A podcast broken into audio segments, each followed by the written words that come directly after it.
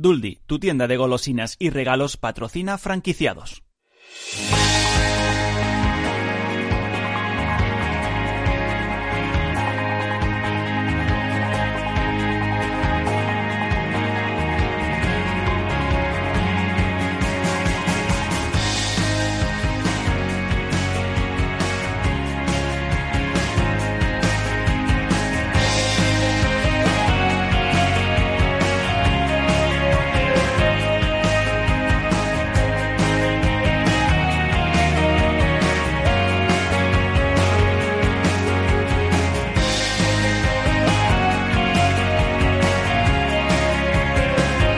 Franquiciados con Mabel Calatrava.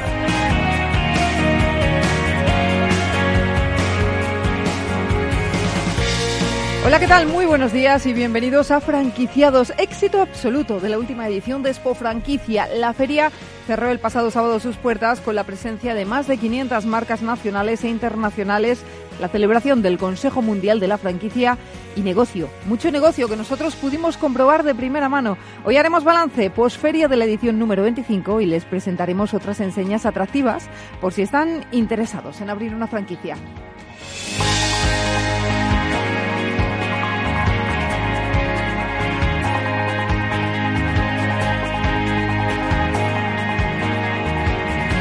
Pero lo primero de todo será saludar a María José Sánchez, directora de Expo Franquicia. Con ella hablaremos de lo que ha dado de sí la feria, de los visitantes que acudieron, de la presencia internacional. Será en unos minutos.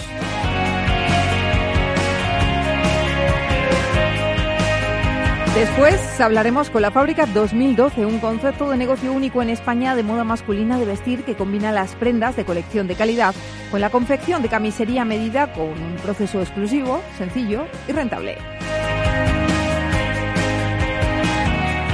Headteam propone alquilar directores de marketing por horas. Es una fórmula que ya le ha valido varios premios a su creadora, Eva Pastor, una empresa que apuesta por ayudar a las pymes a desarrollar estrategias de marketing exitosas.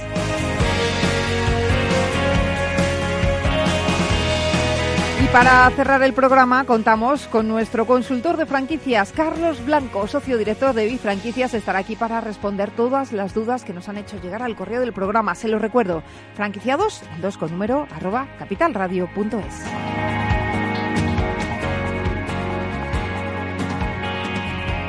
Pues como ven, un programa variado con muchas propuestas interesantes. Así que sin más, comenzamos.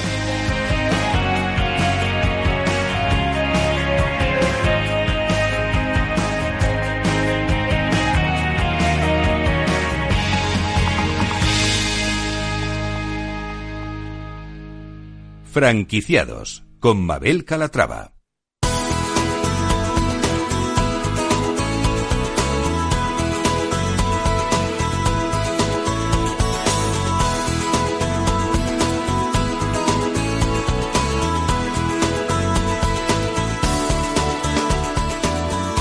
Semana pasada estuvimos en Expo Franquicia haciendo un programa especial desde la feria y pudimos comprobar en vivo y en directo lo bien que le va el sector de la franquicia. Así que vamos a hacer balance del salón y para ello saludamos a María José Sánchez. Ella es directora de Expo Franquicia. María José, ¿cómo estás? Bienvenida.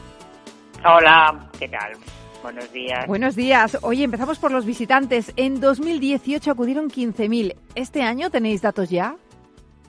Pues mira, la verdad es que estamos eh, cerrando los datos todavía porque porque se juntan muchas bases de datos y demás, Sí. pero yo creo que estamos por encima de los 15.000. Bueno, muy bien, ¿no?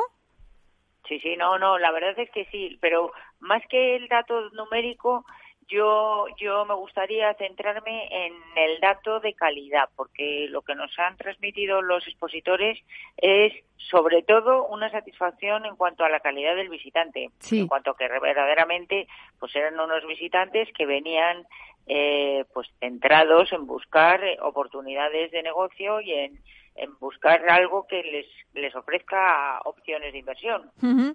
Sí, eso nos estaban comentando también eh, bastantes expositores que han pasado por el programa, que, mm, que se veía pues afluencia de público, pero se veía un público de calidad, un público que buscaba hacer negocio realmente. Claro que al final eso es lo más importante, Claro que porque sí. pueden venirte dos millones de personas que no tienen nada que ver o, o cinco que están realmente interesados y que tienen una un propósito verdadero de, inversión, ¿no?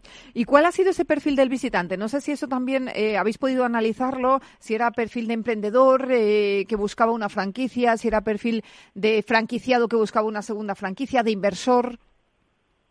La verdad es que en, de todo, o sea, de todo eso hay en diferentes proporciones. No, no tengo, por lo que te decía antes, que todavía no tenemos los datos cerrados, pero es cierto que, bueno, que se junta en Expo Franquicia se junta el, el, el emprendedor que está buscando un auto autoempleo, ¿no? Sí. Una, una inversión para autoempleo y también están también están los los inversores que ya tienen algún tipo de negocio en marcha y que quieren buscar otro negocio. eh, María José, ¿qué destacarías de esta edición? ¿Con qué te quedarías? Bueno, pues yo esta edición eh, destacaría sobre todo la diversidad de oferta, porque realmente eh, es una feria que, que reúne una oferta variadísima, tanto en cuanto a tipo de producto, porque había absolutamente de todo, como en cuanto al margen de inversión. O sea que eh, también pues había para todos los bolsillos. Realmente eh, era muy difícil que una persona que estuviera interesada realmente en invertir en una franquicia no encuentre en la feria algo que le interese, porque porque tenemos para todos los gustos. De todas formas, eh, ha habido sesiones informativas muy interesantes también, que yo creo que también eh, hay que mencionar esa actividad paralela en la feria, como el Observatorio de la Franquicia, el Foro Madrid Franquicia. Imagino que ha traído mucho público y, bueno, y que también se ha hecho notar, ¿no? En la asistencia.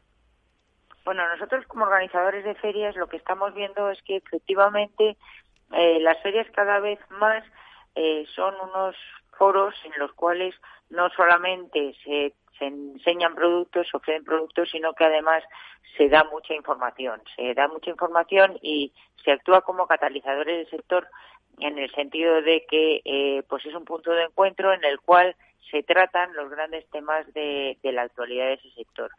Y así ha sido Expo Franquicia. En Expo Franquicia también ha habido dos foros, uno para dirigido específicamente a franquiciadores y otro dirigido más a franquiciados.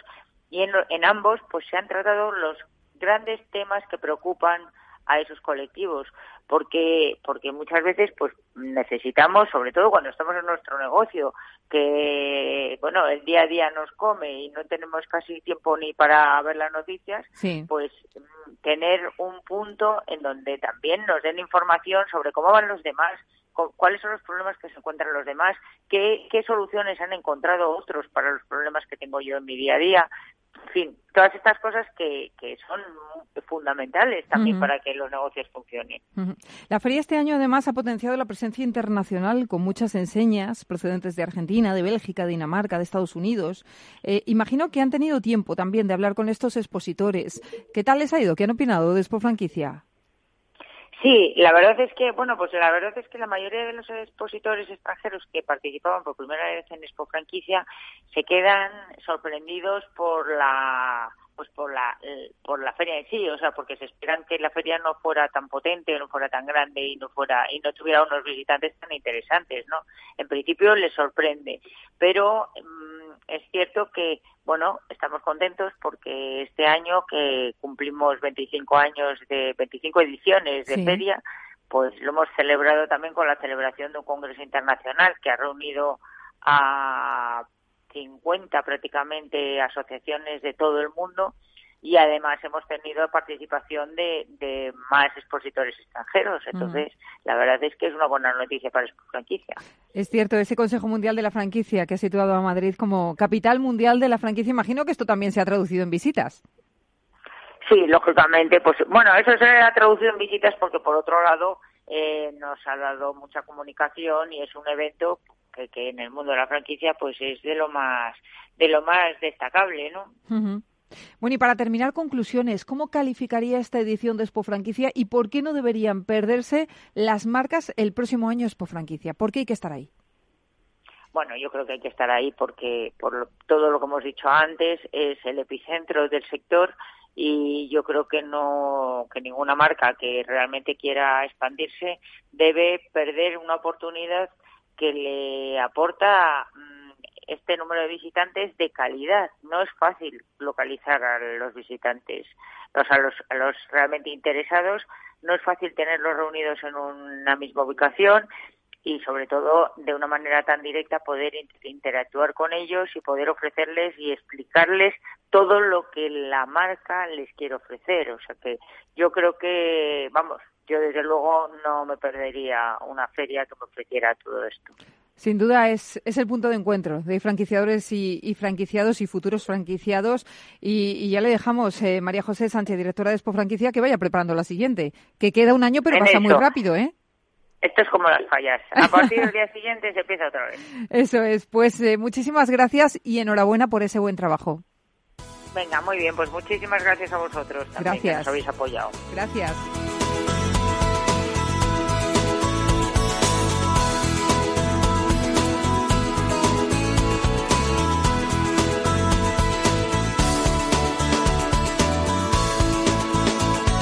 Franquicias innovadoras. Les presentamos ahora la franquicia La Fábrica 2012. Se trata de un concepto de negocio único en España de moda masculina de vestir que combina las mejores prendas de colección de calidad con la confección de camisería a medida, con un proceso exclusivo, sencillo y rentable. Emilio Colomina, fundador y director general de La Fábrica 2012, ¿cómo estás? Bienvenido. Muy bien, muchas gracias. Buenos días. Eh, buenos días, Emilio. ¿Cómo empezó todo? ¿Cómo empezó La Fábrica 2012? Porque tú eras consultor.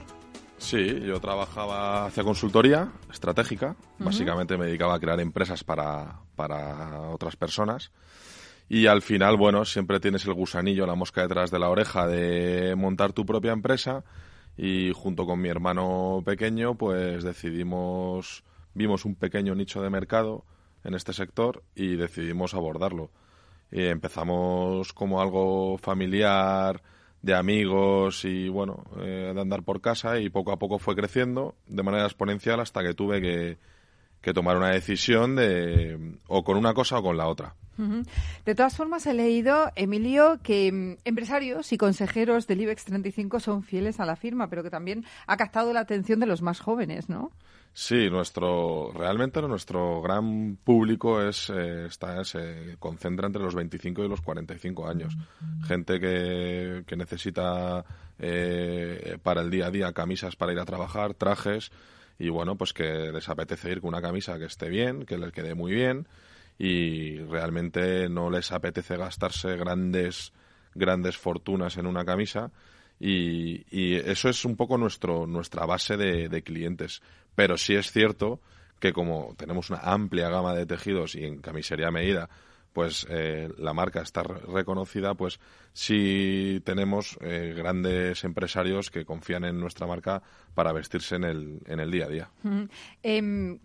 Me decías que tenías ese interés eh, por ser emprendedor, por tener tu propia empresa. Tú empezaste eh, como, como empiezan los chavales de Silicon Valley en el garaje de casa eh, con telas, o, me estoy yo inventando mucho. No, no, no. Es, de hecho es así. De hecho empezamos no en un garaje, sino en el salón de casa de mi madre.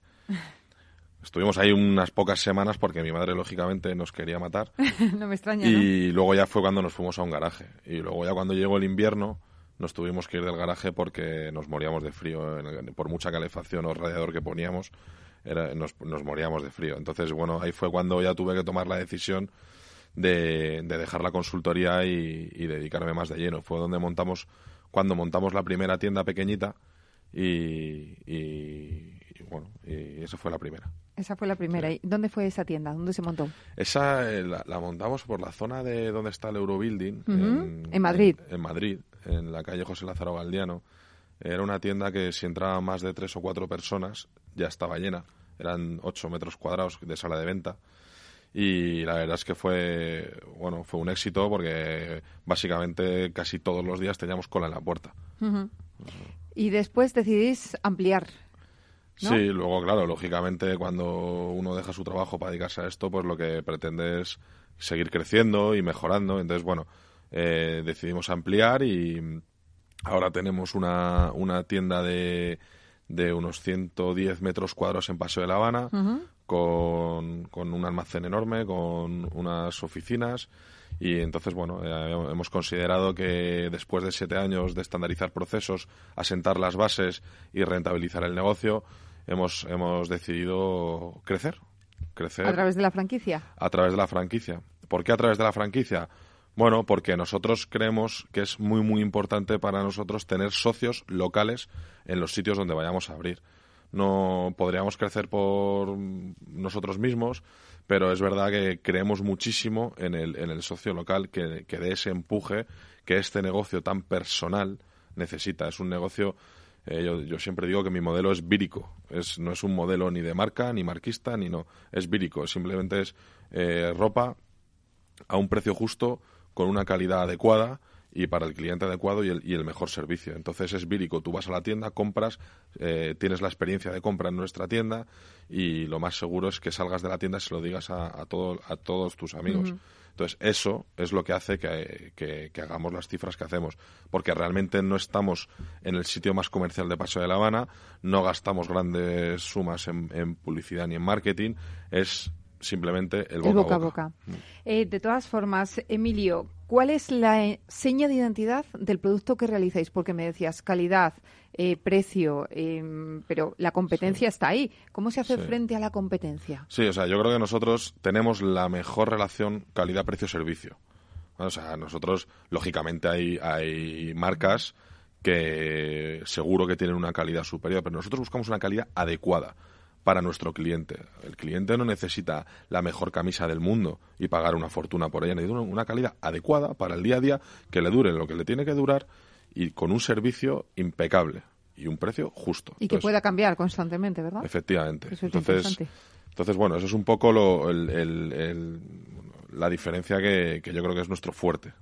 Actualmente tenéis la tienda del Paso de la Habana, ¿acabáis de empezar a franquiciar o, sí, o ya o sea, tenéis alguna franquicia? No llevamos ni dos, ni dos meses desde que empezamos el proyecto de franquicias, que bueno, prepararlo todo para franquiciar pues tiene su, su miga y, y, ahora ya estamos con las primeras negociaciones para abrir las primeras franquicias. Esperamos este año cerrar, yo no quiero cerrar con más de tres, uh -huh. ¿vale? Porque creo que las primeras hay que, que son las las que con las que no digamos pues son las primeras tienes que surgirán problemas surgirán sí. cosas que hay que solventar con lo cual no quiero no quiero abrir más de tres para poder atenderlas como se merece porque uh -huh. lógicamente el éxito de mis franquicias es el éxito de mi empresa. Claro que sí.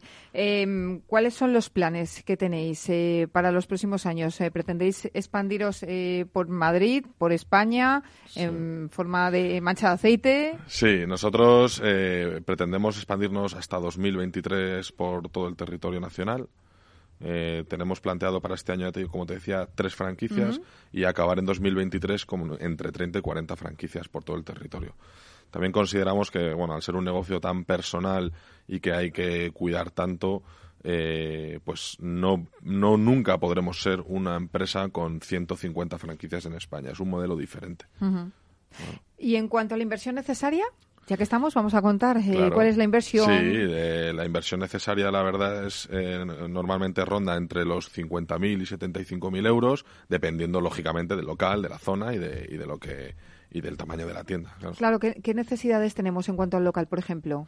Nosotros buscamos, que consideramos que el, el local perfecto para abrir una franquicia es, eh, tiene que tener entre 50 y 80 metros cuadrados de sala de venta, uh -huh. con un pequeño almacén.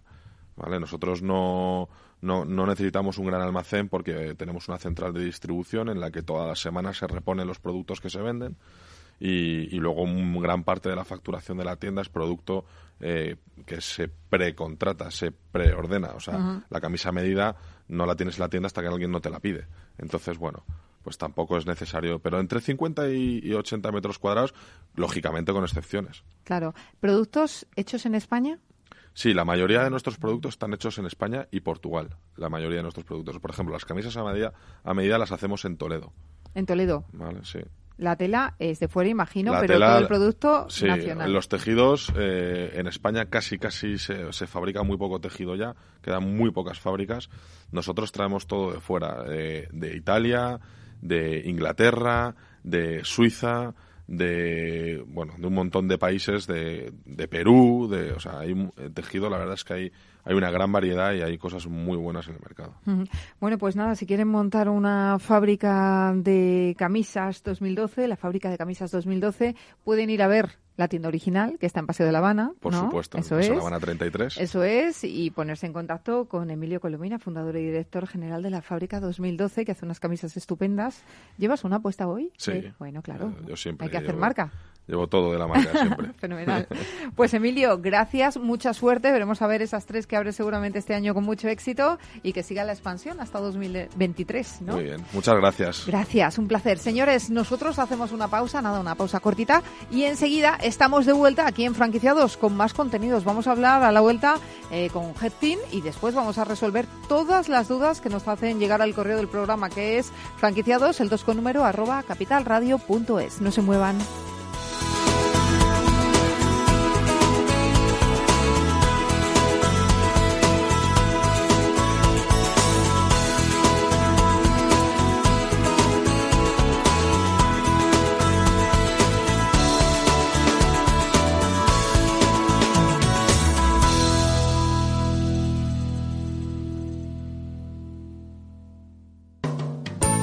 Resulta divertido preparar una fiesta, una boda, un bautizo o una comunión. En la franquicia Duldi tenemos todo lo que necesitas. Visita nuestra web duldi.com y busca tu tienda más cercana.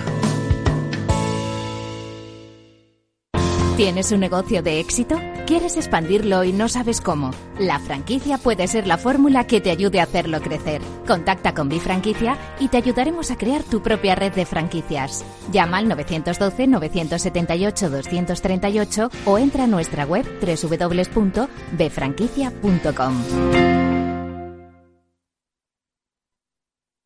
¿Quieres anunciar tu negocio en las principales radios y al mejor precio? Entra en el clubdelaradio.com. ¿Quieres tu anuncio con la mejor calidad y sonido, incluso con las voces de tus actores preferidos y desde solo 20 euros? Entra en el clubdelaradio.com.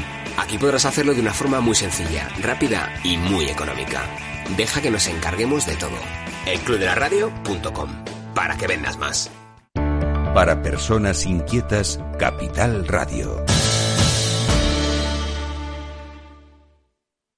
Renta 4 Banco, el primer banco español especializado en inversión. Sí, somos un banco como muchos, pero no nos parecemos a ninguno. ¿Por qué? La especialización. Tenemos soluciones que se ajustan a cualquier perfil y necesidad. Inversiones con mucho o poco dinero en todo tipo de productos. Soluciones que lo hagan todo por ti o solo asesoramiento para que operes tú mismo. Descubre qué es tener un banco y un especialista en inversión al mismo tiempo. Para más información, entra en r4.com. Llámanos al 902 15 30 20 o visita tu oficina Renta 4 Banco más cercana.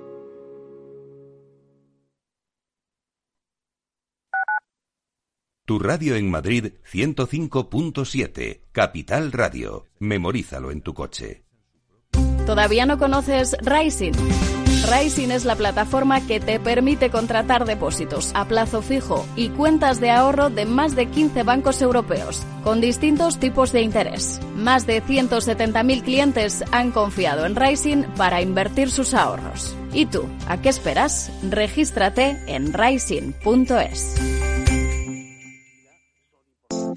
Horno San Onofre. Somos pasteleros y eso nos gusta. Utilizamos materias primas que nos hacen disfrutar y elaboramos todos nuestros productos de forma artesanal, sin sucedáneos, ni margarinas, ni grasas trans. Sabemos que las cosas buenas son importantes. Con el hashtag buscamos gente dulce. Horno San Onofre, calle San Onofre 3, teléfono 91 532 9060 y calle Hernani 7, teléfono 91 554 3396. También nos encontrarás en el mercado de San Miguel www.pasteleriasanonofre.com. Esto te estás perdiendo si no escuchas a Luis Vicente Muñoz en Capital, La Bolsa y la Vida. El riesgo italiano es de otra galaxia y sería un error eh, analítico serio confundir lo que está ocurriendo en Italia con la situación abierta en, en nuestro país. No te confundas. Capital, La Bolsa y la Vida con Luis Vicente Muñoz, el original.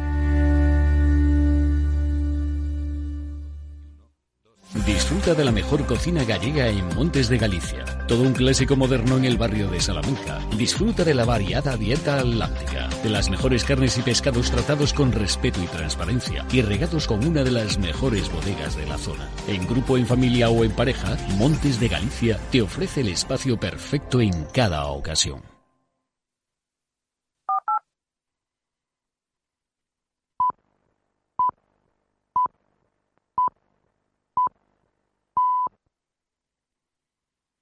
Franquiciados con Mabel Calatrava.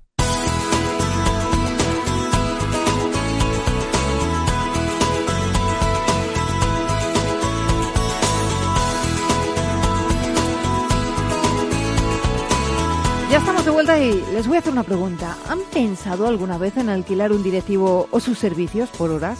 Imaginen que tienen que lanzar una campaña en Google Ads y que no tienen ni idea de cómo hacerlo, o que quieren desarrollar una estrategia de marketing para la temporada de verano, o que acaban de abrir su negocio y no saben muy bien cómo crear una comunicación eficiente con clientes y proveedores.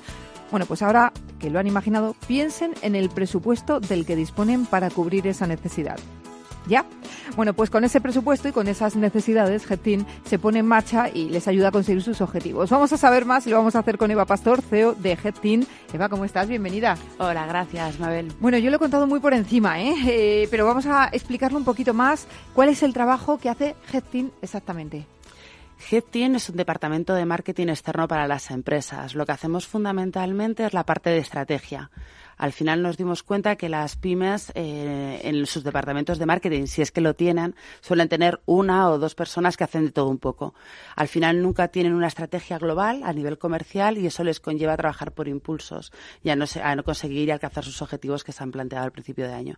Con GetTeam alquilas este modelo de negocio, es decir, nosotros entramos en las empresas y trabajamos como, como sus directores externos. Claro, a mí, me gusta mucho el claim, lo de alquilo un directivo, porque realmente alquilas los servicios de un directivo. Es como si tuvieses pues ese profesional dentro de tu empresa, ¿no? Claro, el problema también que tenían las pymes es que normalmente no necesitan ocho horas un director de marketing porque no hay trabajo para ocho horas. Entonces, y aparte son muy ágiles, las pymes cambian muy rápido, que es lo bueno que tienen. Entonces, no puedes contratar unos servicios de un profesional de forma periódica y estándar, sino que tienes que eh, adaptarte a las necesidades. Con nosotros puedes alquilar un directivo por horas o por proyectos y eso te facilita moldarte a tus objetivos comerciales. ¿Y cómo se os ocurre poner en marcha este negocio? Bueno, yo vengo de la dirección de marketing de las pymes y al final, bueno, pues yo era de esas directoras que cuando barres y diriges, que escribí un artículo, ¿no? Pones desde un tweet hasta pensar en la parte estratégica, escribir un artículo para el blog o intentar diseñar una campaña de SEM. Al principio de año siempre partíamos con unos objetivos muy claros y cuando llegábamos a final de año nos habíamos dado cuenta que nos habíamos perdido por el camino y bueno, justo de esta propia necesidad que tenía el mercado. Bueno, el problema de, muchas pymes es precisamente la financiación. ¿eh? Eh, vosotros os dedicáis a reorganizar esos recursos de la mejor forma posible. Os dicen, yo tengo este presupuesto y podéis coger ese presupuesto y conseguir los objetivos que os propone eh, pues ese emprendedor, esa pyme. Nosotros tratamos con HeadTeam de llevar el modelo de una multinacional a la pyme. Es decir, cuando tú entras en una empresa grande, ellos ya tienen determinado un presupuesto para marketing que es el esfuerzo que más les, cuesta a la pyme. Siempre te dicen, es que no lo sé, es que no sé cuánto dinero, es que ese esfuerzo hay que hacerlo. ¿Cuánto dinero quieres invertir en marketing? Y con eso vamos a ver qué objetivos podemos alcanzar. Al final todo cuesta dinero. Está claro que no puedes hacer lo mismo con mil que con seis mil, pero se trata de priorizar objetivos y hacer una estrategia para alcanzar los que, los que te has propuesto. Con ese presupuesto nosotros diversificamos el presupuesto en las necesidades y en las campañas que se podrán hacer a través de la estacionalidad que tenga tu producto o tu servicio y las necesidades comerciales. De ahí que puedas manejarlo de una forma muy rápida y eficiente. Eh, ¿Cuáles son los servicios que más os piden? La parte estratégica de dirección es la que más nos piden, pero también es verdad que la parte de redes sociales, al final en las pymes está muy establecida la idea de que las redes sociales es lo único que se puede hacer en marketing con poco presupuesto. Y no es verdad. Se pueden hacer muchas cosas, es verdad que funcionan las redes sociales, pero no siempre es el canal necesario o más conveniente para, para la empresa. También nos piden mucha creación de contenidos para blogs pero siempre basándonos en una estrategia. No trabajamos con acciones particulares y específicas, sino está trazando una estrategia previa. Eh, lo cierto es que en las pymes, como decías tú, eh, pues eh, muchos de esos trabajos están diversificados. ¿no? Lo mismo la, chica que está en recepción te, escribe los tweets, que te escribe un post, y claro, eso es un problema a la hora de comunicar. Claro, es un problema porque hacer las cosas por impulsos y entonces normalmente no tiene sentido. Trabajas a a golpe de, hoy hay que hacer esto, hay que lanzar esto, y eso al final pierde sentido y hace daño a, la estrategia de comercial y a la imagen de marca. Sí que lo que hacemos es utilizar esos recursos internos. Si tienes una recepcionista que sabe de redes sociales o que tiene unos pocos de conocimiento, nosotros os formamos para que ellas puedan usar esos recursos. Se trata al final rentabilizar y optimizar al máximo el presupuesto que tienen. Entonces, porque a nosotros cuando mejor les vayan a ellos, mejor nos irá a nosotros. Obviamente, ¿no? Claro. Eh, Eva, una cosita. ¿Con qué barreras os encontráis a la hora de entrar en una pyme y ayudarles? Lo más difícil es que eh, ellos, normalmente las pymes no creen en el marketing. Creen que, bueno, saben que es algo necesario, pero tienen muchas dudas. Eh, un primo les ha dicho, un amigo les ha contado, creen que vende sumo. Entonces, bueno, piden resultados muy rápidos y es verdad que el marketing no es cuestión de magia, ¿no? Tú no tienes una varita mágica con el que hacer milagros. Entonces, bueno, el romper esa barrera de confianza quizás es la, el primer paso más complejo. Pero también es verdad que normalmente las pymes, al no haber hecho nada, muy fácil tener resultados muy rápidos. Porque de no hacer nada, empezar a hacer algo siempre ya se nota. ya se nota. Claro. ¿Cuál es el perfil de vuestros clientes?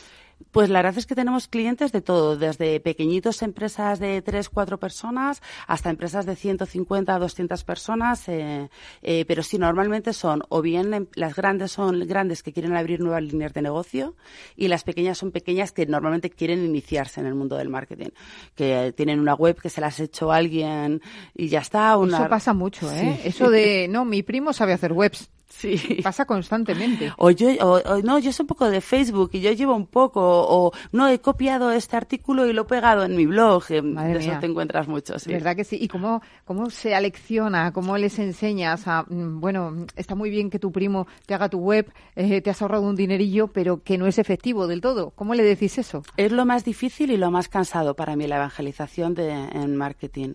Pues demostrándoles al final solamente te queda el demostrarles de que se están equivocando, que esa no es la línea y que eso al final conlleva más pérdidas que, beneficios. Entonces, poquito a poco, paso a paso, ellos van confiando en ti y al final te conviertes en el departamento que les haces de todo. O sea, porque al final Eres el, proveedor de servicios para todo. Luego nos terminan pidiendo cosas surrealistas. ¿Cómo que? A ver, cuéntanos. Pues desde que entres en un proceso, que hagas procesos de selección como si fueras un recursos humanos, por ejemplo, ¿no? Pues es que seguro que tú tienes mucho ojo, venga ya, ¿nos puedes contratar?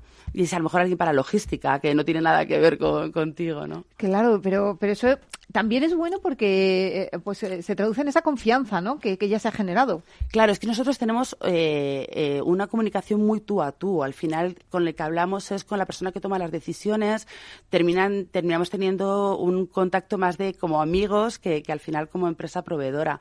Ten en cuenta que nos metemos dentro de las empresas, vamos a trabajar a su empresa como si fuéramos del departamento. Entonces al final te haces con ellos, como son empresas además relativamente pequeñas, eh, son, estás muy dentro de su casa. Formas parte de la organización, ¿verdad?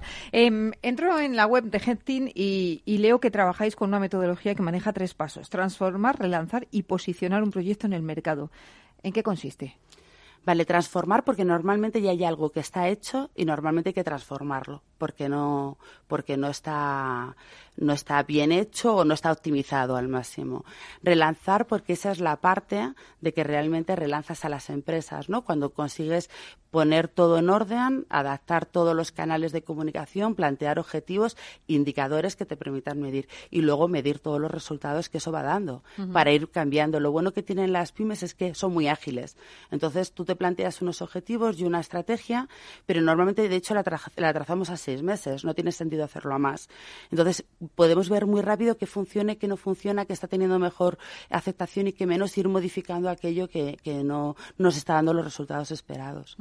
Estamos en un programa de franquicias, en, una sección de emprendedores, pero dentro de un programa de franquicias. A mí me gustaría preguntarte si esto es extrapolable a franquicias, todo lo que nos has contado. La verdad es que todavía ni nos lo hemos planteado. Estamos en una parte muy inicial, pero sí, ¿por qué no? Supongo que sí.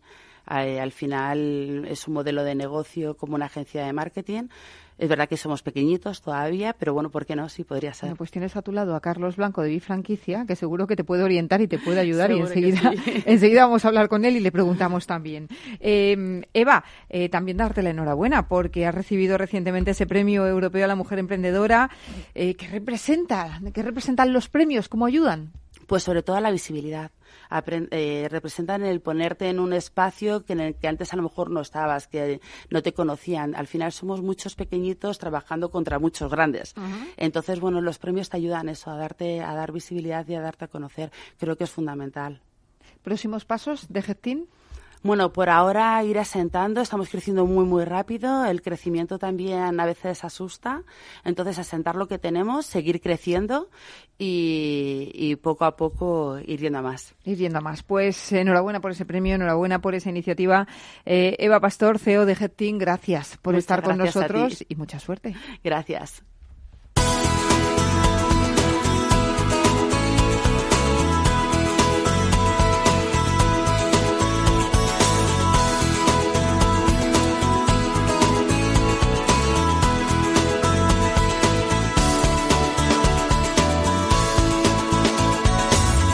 El consultorio de franquiciados. Pues efectivamente ya está aquí Carlos Blanco, socio director de Bifranquicia, para contarnos toda la actualidad del sector y ayudarnos a responder las dudas que ustedes nos, hacen llegar a través del correo electrónico del programa, que se lo recuerdo porque están a tiempo de escribirnos. Es franquiciados, el 2 con número, arroba capitalradio.es. Carlos, ¿cómo estás? Buenos días. Pues muy bien, buenos días. ¿Qué te ha parecido Gestín? ¿Es franquiciable? Pues eh, me ha parecido, bueno, lo primero que, tenemos aquí una auténtica emprendedora. Sí, sí. me ha parecido ver porque la verdad que tiene todas las ideas muy claras y además es, eh, realiza una labor muy importante de apoyo a las pymes que hace mucha falta. Luego lo de si es franquiciable o no, eso habrá que verlo y sobre todo que ya tenga ganas de meterse en un salado como este, ¿no? Que es, eh, que, que, bueno, que es, que es complejo, pero que, pero que bueno, que también como empresario el que entra, digamos, eh, eh, lo vive lo vive mucho, ¿no? El mundo de la franquicia. Bueno, pues nada, cuando acabe el programa habláis, a ver, a ver qué surge de ahí. Eh, Carlos, hacemos balance lo primero de Expo Franquicia, ¿te parece? Sí, sí, fenomenal. ¿Qué tal fue? ¿Qué tal la feria? ¿Cómo la visteis como expositores que estuvisteis allí? Sí, estuvimos allí con un, digamos una presencia importante, entre otras cosas porque llevábamos además muchas marcas, tenemos un portfolio muy importante de marcas, además prácticamente de todos los sectores. Hablamos desde moda, que además estuvimos con, con la fábrica 2012, que, la, empresa de, Emilio, que está aquí. estuvimos con, con, bueno, con las marcas de fútbol, como Taperna por a pie, más que menos, eh, eh, marcas importantes. Y luego marcas también, eh, digamos, a lo mejor con menos nombre, pero, pero también conceptos de negocio muy interesantes, con mucha proyección en el mercado. Y ya te digo, de todos los sectores, desde cuidados de personas mayores hasta, hasta restauración pura y dura, panaderías, eh, bueno, de todo, de todo tipo, moda, de todo tipo. ¿Y cómo la visteis? ¿Cómo visteis el ambiente? La feria yo la vi bien, la vi bastante, la vi bien de, digamos, de, visitantes, bastante animada. Sí que es verdad que, bueno, hubo algunas cosillas como el cambio de pabellón con respecto al año pasado. Eso es cierto. E incluso, bueno, pues la lluvia que, que el tiempo que todo nunca, un poco, sí. nunca se sabe y, y, esta, y esta Expo Franquicia pues tocó, tocó lluvia y, y bueno, sí que es verdad que el viernes pues, eh, pues digamos que eso también hizo, hizo a la gente dudar de si venir ir eh, o no ir, ¿no? Pero en general yo creo que la verdad que terminamos bastante contentos, eh, aun, con todo, con estas vicisitudes que te digo, yo creo que, que, el volumen de visitantes fue similar al del año pasado, así a ojo, ¿eh? tampoco te puedo decir, no tengo datos, no, pero... No, lo decía María José, que no tenía esos datos todavía. exactamente, pero nosotros por lo que hemos podido testear, sí que es verdad que, bueno, que también la calidad incluso es un poquito, un poquito mexor, eso sí que lo hemos podido comprobar. Ahora toca la posferia. ¿Cómo trabajáis desde una consulta como Franquicia, pues todos los contactos que se han generado en estos tres días en Expo Franquicia. Pues eh, la verdad que nosotros hemos tenido, fíjate, durante tres días, eh, prácticamente ocho horas allí encerrados, hemos tenido una multitud eh, de, candidatos interesados en abrir franquicias, y no solo de esto, sino también empresarios que también querían desarrollar su modelo de negocio bajo el paraguas de la franquicia, ¿no? Es decir, que querían empezar a franquiciar. Hemos tenido de, ambos tipos y la verdad que, que, que, un volumen muy alto. Eh, ahora, pues nosotros tenemos una metodología propia que a través de la cual, pues bueno, intentamos dar eh, salida, no intentamos, damos salida realmente a todas estas solicitudes de estos candidatos que, digamos que evidentemente tienen, han visto más marcas y que lógicamente necesitan un periodo de reposo, ¿vale? Para valorar, pero sí que es verdad que ya desde el primer día, pues se les envía lo primero, por supuesto, un, un correo de, digamos, de, de, agradecimiento por habernos hecho la visita, lógicamente, ¿vale? Se le empieza a enviar ya información para que la valoren, ¿vale? Un poco más económica y a partir de ahí, pues se vuelve a contactar con ellos para ir ya un poco profundizando en lo que es el modelo de negocio, hacer las correspondientes visitas a los, a los centros y, y a partir de ahí, pues bueno, eh, continuar un poco la relación.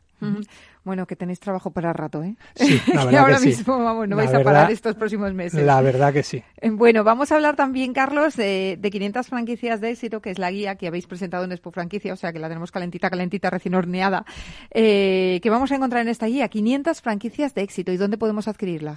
Em, eh, la guía 500 franquicias de éxito estará aproximadamente en kioscos, la hemos comercializado también en, en la Feria de Franquicias, por supuesto, la pondremos en muy breve en Internet, ¿vale? Y, eh, y por supuesto la vamos a dar en todos nuestros eh, eventos a los que vamos y la vamos a entregar en presentaciones de marcas que realizamos en la oficina y a todos aquellos que quieran venir a nuestra oficina en la calle Fuencarral, la oficina de Bifranquicia, eh, se la facilitamos sin ningún problema en Madrid, Fuencarral número 127. para el que quiere pase por allí. en muchos sitios. Exactamente, para el que pase por allí y quiera, y quiera hacernos una visita también y hablar con nosotros. ¿Y qué encontramos?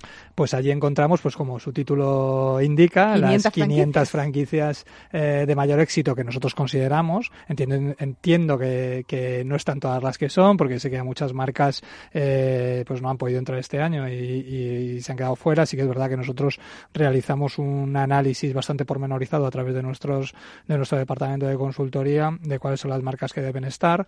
Eh, estudiamos un poco, digamos, las, las, eh, las condiciones económicas, un poco la perspectiva, el, el histórico, etcétera, etcétera, ¿vale? Y de ahí sacamos pues un poco las que entendemos que es el medio millar de opciones de negocio eh, más interesante para el inversor. Sí que es verdad que hay 1.500 y algunas se nos escapa seguro, pero vamos, te quiero decir que, hay una metodología. Sí, sí, hay una metodología detrás y, de lo que se trata sobre todo es de, eh, digamos, hacerla la más completa y la más acertada posible. Bueno, eh, para los oyentes que quieran saber que se van a encontrar aparte de esas 500 franquicias están las fichas de cada una de esas franquicias, que ese también es un dato importante, ¿no? Tenemos los datos de la franquicia, la persona de contacto, donde tiene la oficina central, eh, la actividad que realiza, el año en el que empezó a franquiciar, datos económicos, o sea, pues lo que significa, lo que supone el canon de entrada, el royalty, el canon de publicidad, datos del local necesarios, todo. Sí, sí, es muy completa. Cada, digamos, cada marca lleva muchos datos, eh, ya te digo, tanto de contacto como técnicos, como operativos. Además, lleva una descripción clara de ese modelo de negocio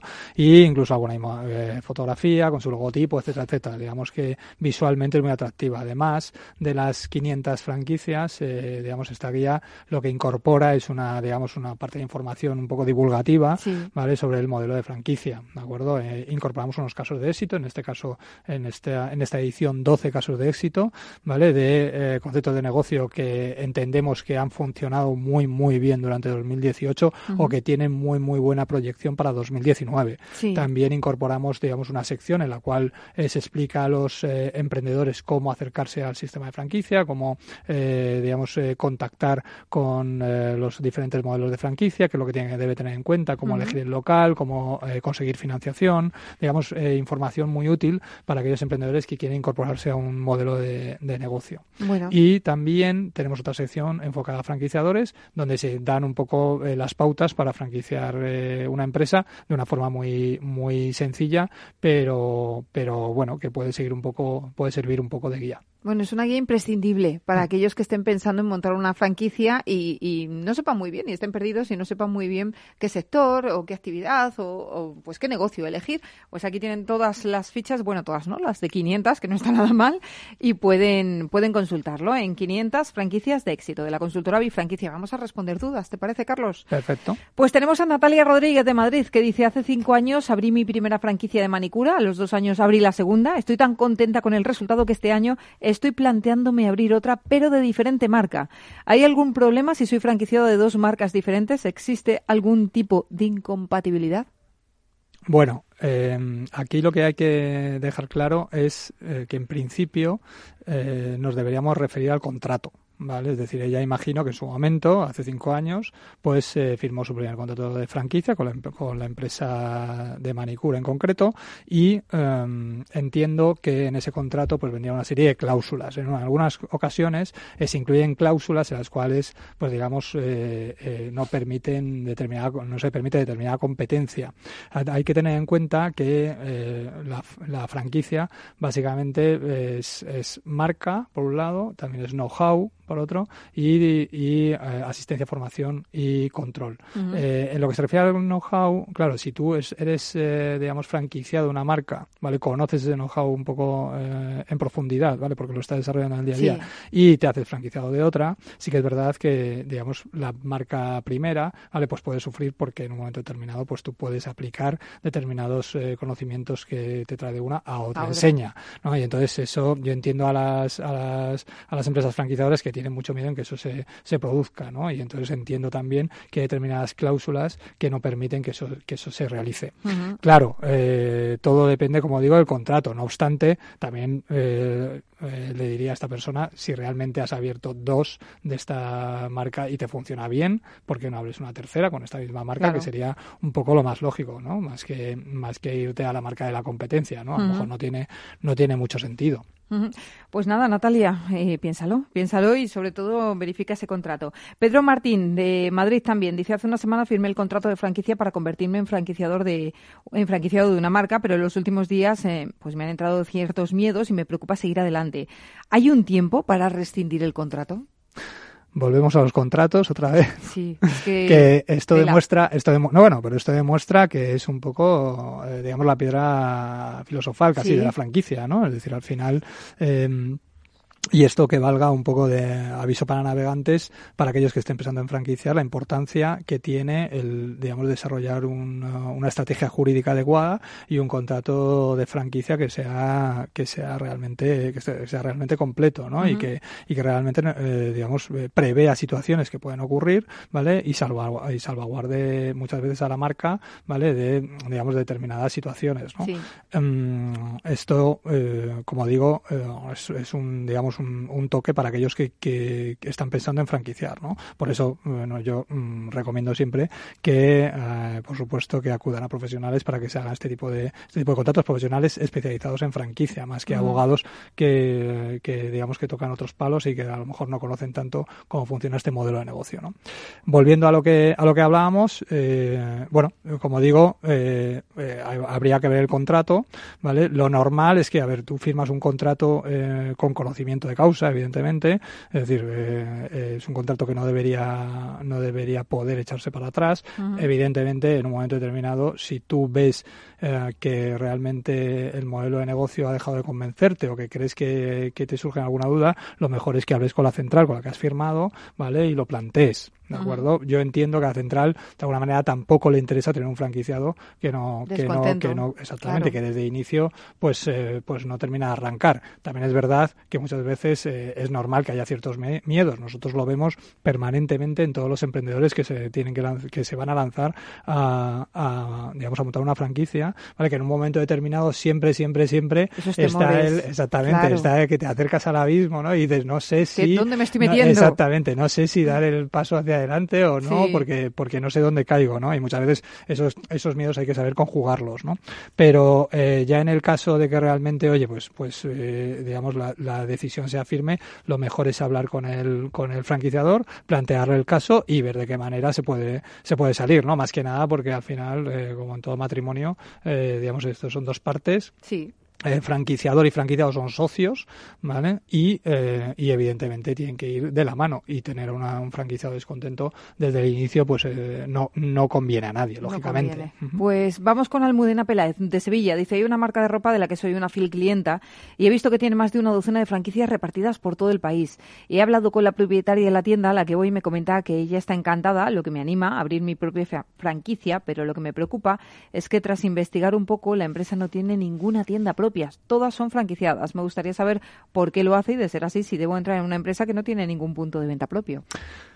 Bien, El tema de los puntos de venta propios es eh, no tener, mejor dicho, puntos de venta propios es algo bastante habitual dentro de la franquicia, ¿vale? Es decir, básicamente porque las centrales lo que hacen es centrarse sobre todo en la gestión de los negocios franquiciados, ¿vale? Por lo cual muchas veces incluso comienzan eh, en su andadura, digamos, empresarial cuando todavía no son franquicia, con evidentemente centros propios y en un momento determinado, cuando ya empiezan a crecer, muchas veces lo que hacen es franquiciar esos centros propios que ya tenían, ¿no? A través de un traspaso en el cual, pues, eh, digamos, entra un franquiciado que se va a sumar a la, se va a sumar a la red, exactamente, que en un momento determinado, oye, pues mira, eh, he visto que los números me cuadran, ¿vale? Y que realmente lo que quiero es hacerme con este, con este, con este establecimiento, este local, ¿no? Ah, eso al, franquiciador también le quita un peso encima porque no tiene que estar en el día a día de ese negocio y puede dedicar todos sus recursos y sus esfuerzos a gestionar el negocio de terceros que son los franquiciados, ¿no? En ese sentido, eh, por nuestra parte, entendemos que muchas redes lo que no quieren evidentemente es, eh, digamos, eh, tener demasiados centros propios. Por otro lado, hay que decir también que eh, también tener un centro propio tampoco está mal, porque en el fondo también te sirve, te sirve para testear el mercado, ¿no? Es decir, al final, oye, pues mira, está bien, nunca pierdes el contacto, digamos, con la gente, con el consumidor, etcétera, etcétera, y eso puede ayudar también a eh, a, digamos optimizar los negocios del resto de la red no pero vamos no es un requisito indispensable mucho menos. De hecho te puedo decir que grandes eh, grupos de restauración pues eso como Restalia eh, pues no tienen ningún 100 montaditos propio no tienen ningún TGV propio o como Fútbol que tampoco tienen locales propios ¿no? al final es una exactamente al final es una cuestión de que ellos realmente lo que son son gestores de franquicia. La central de lo que se ocupa es una serie de materias vale para digamos potenciar el negocio de los franquiciados vale y para eso muchas veces pues no necesita tener un centro propio. Pues Almudena, ya está respondida tu consulta. Nos queda en el tintero Ana María García, que nos la dejamos para la semana que viene, porque se nos acaba el tiempo, Carlos. Pues nada, una pena y la semana que viene respondemos, que, no se preocupe, que siga atenta y que siga atenta a la radio. Carlos, gracias y hasta la semana que viene. Pues nada, gracias a vosotros.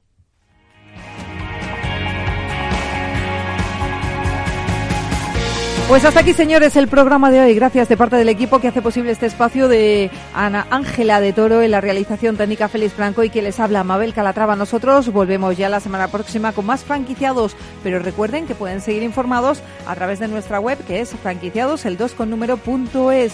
Hasta entonces, les deseamos que sean muy felices.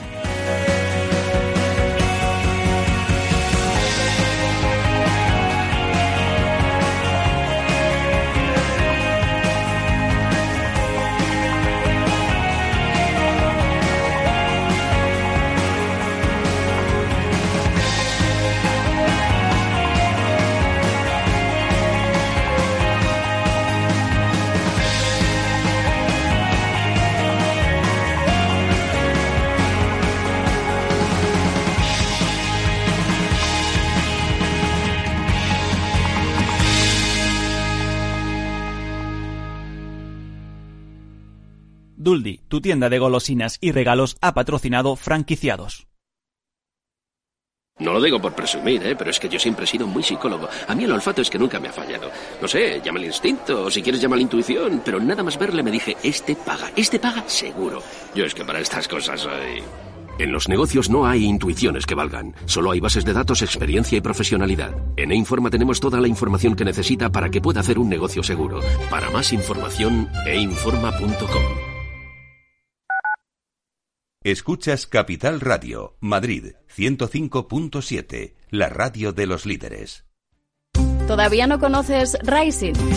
Rising es la plataforma que te permite contratar depósitos a plazo fijo y cuentas de ahorro de más de 15 bancos europeos, con distintos tipos de interés. Más de 170.000 clientes han confiado en Rising para invertir sus ahorros. ¿Y tú? ¿A qué esperas? Regístrate en rising.es. El restaurante Gaztelubide somos rigurosos con la selección del producto para crear recetas imaginativas que acompañamos de una bodega generosa y brillante y de nuestra magnífica terraza durante todo el año. Restaurante Gaztelubide, carretera de La Coruña, kilómetro 12200, La Florida. Teléfono 91 372 8544. Una recomendación del programa gastronómico Mesa y Descanso.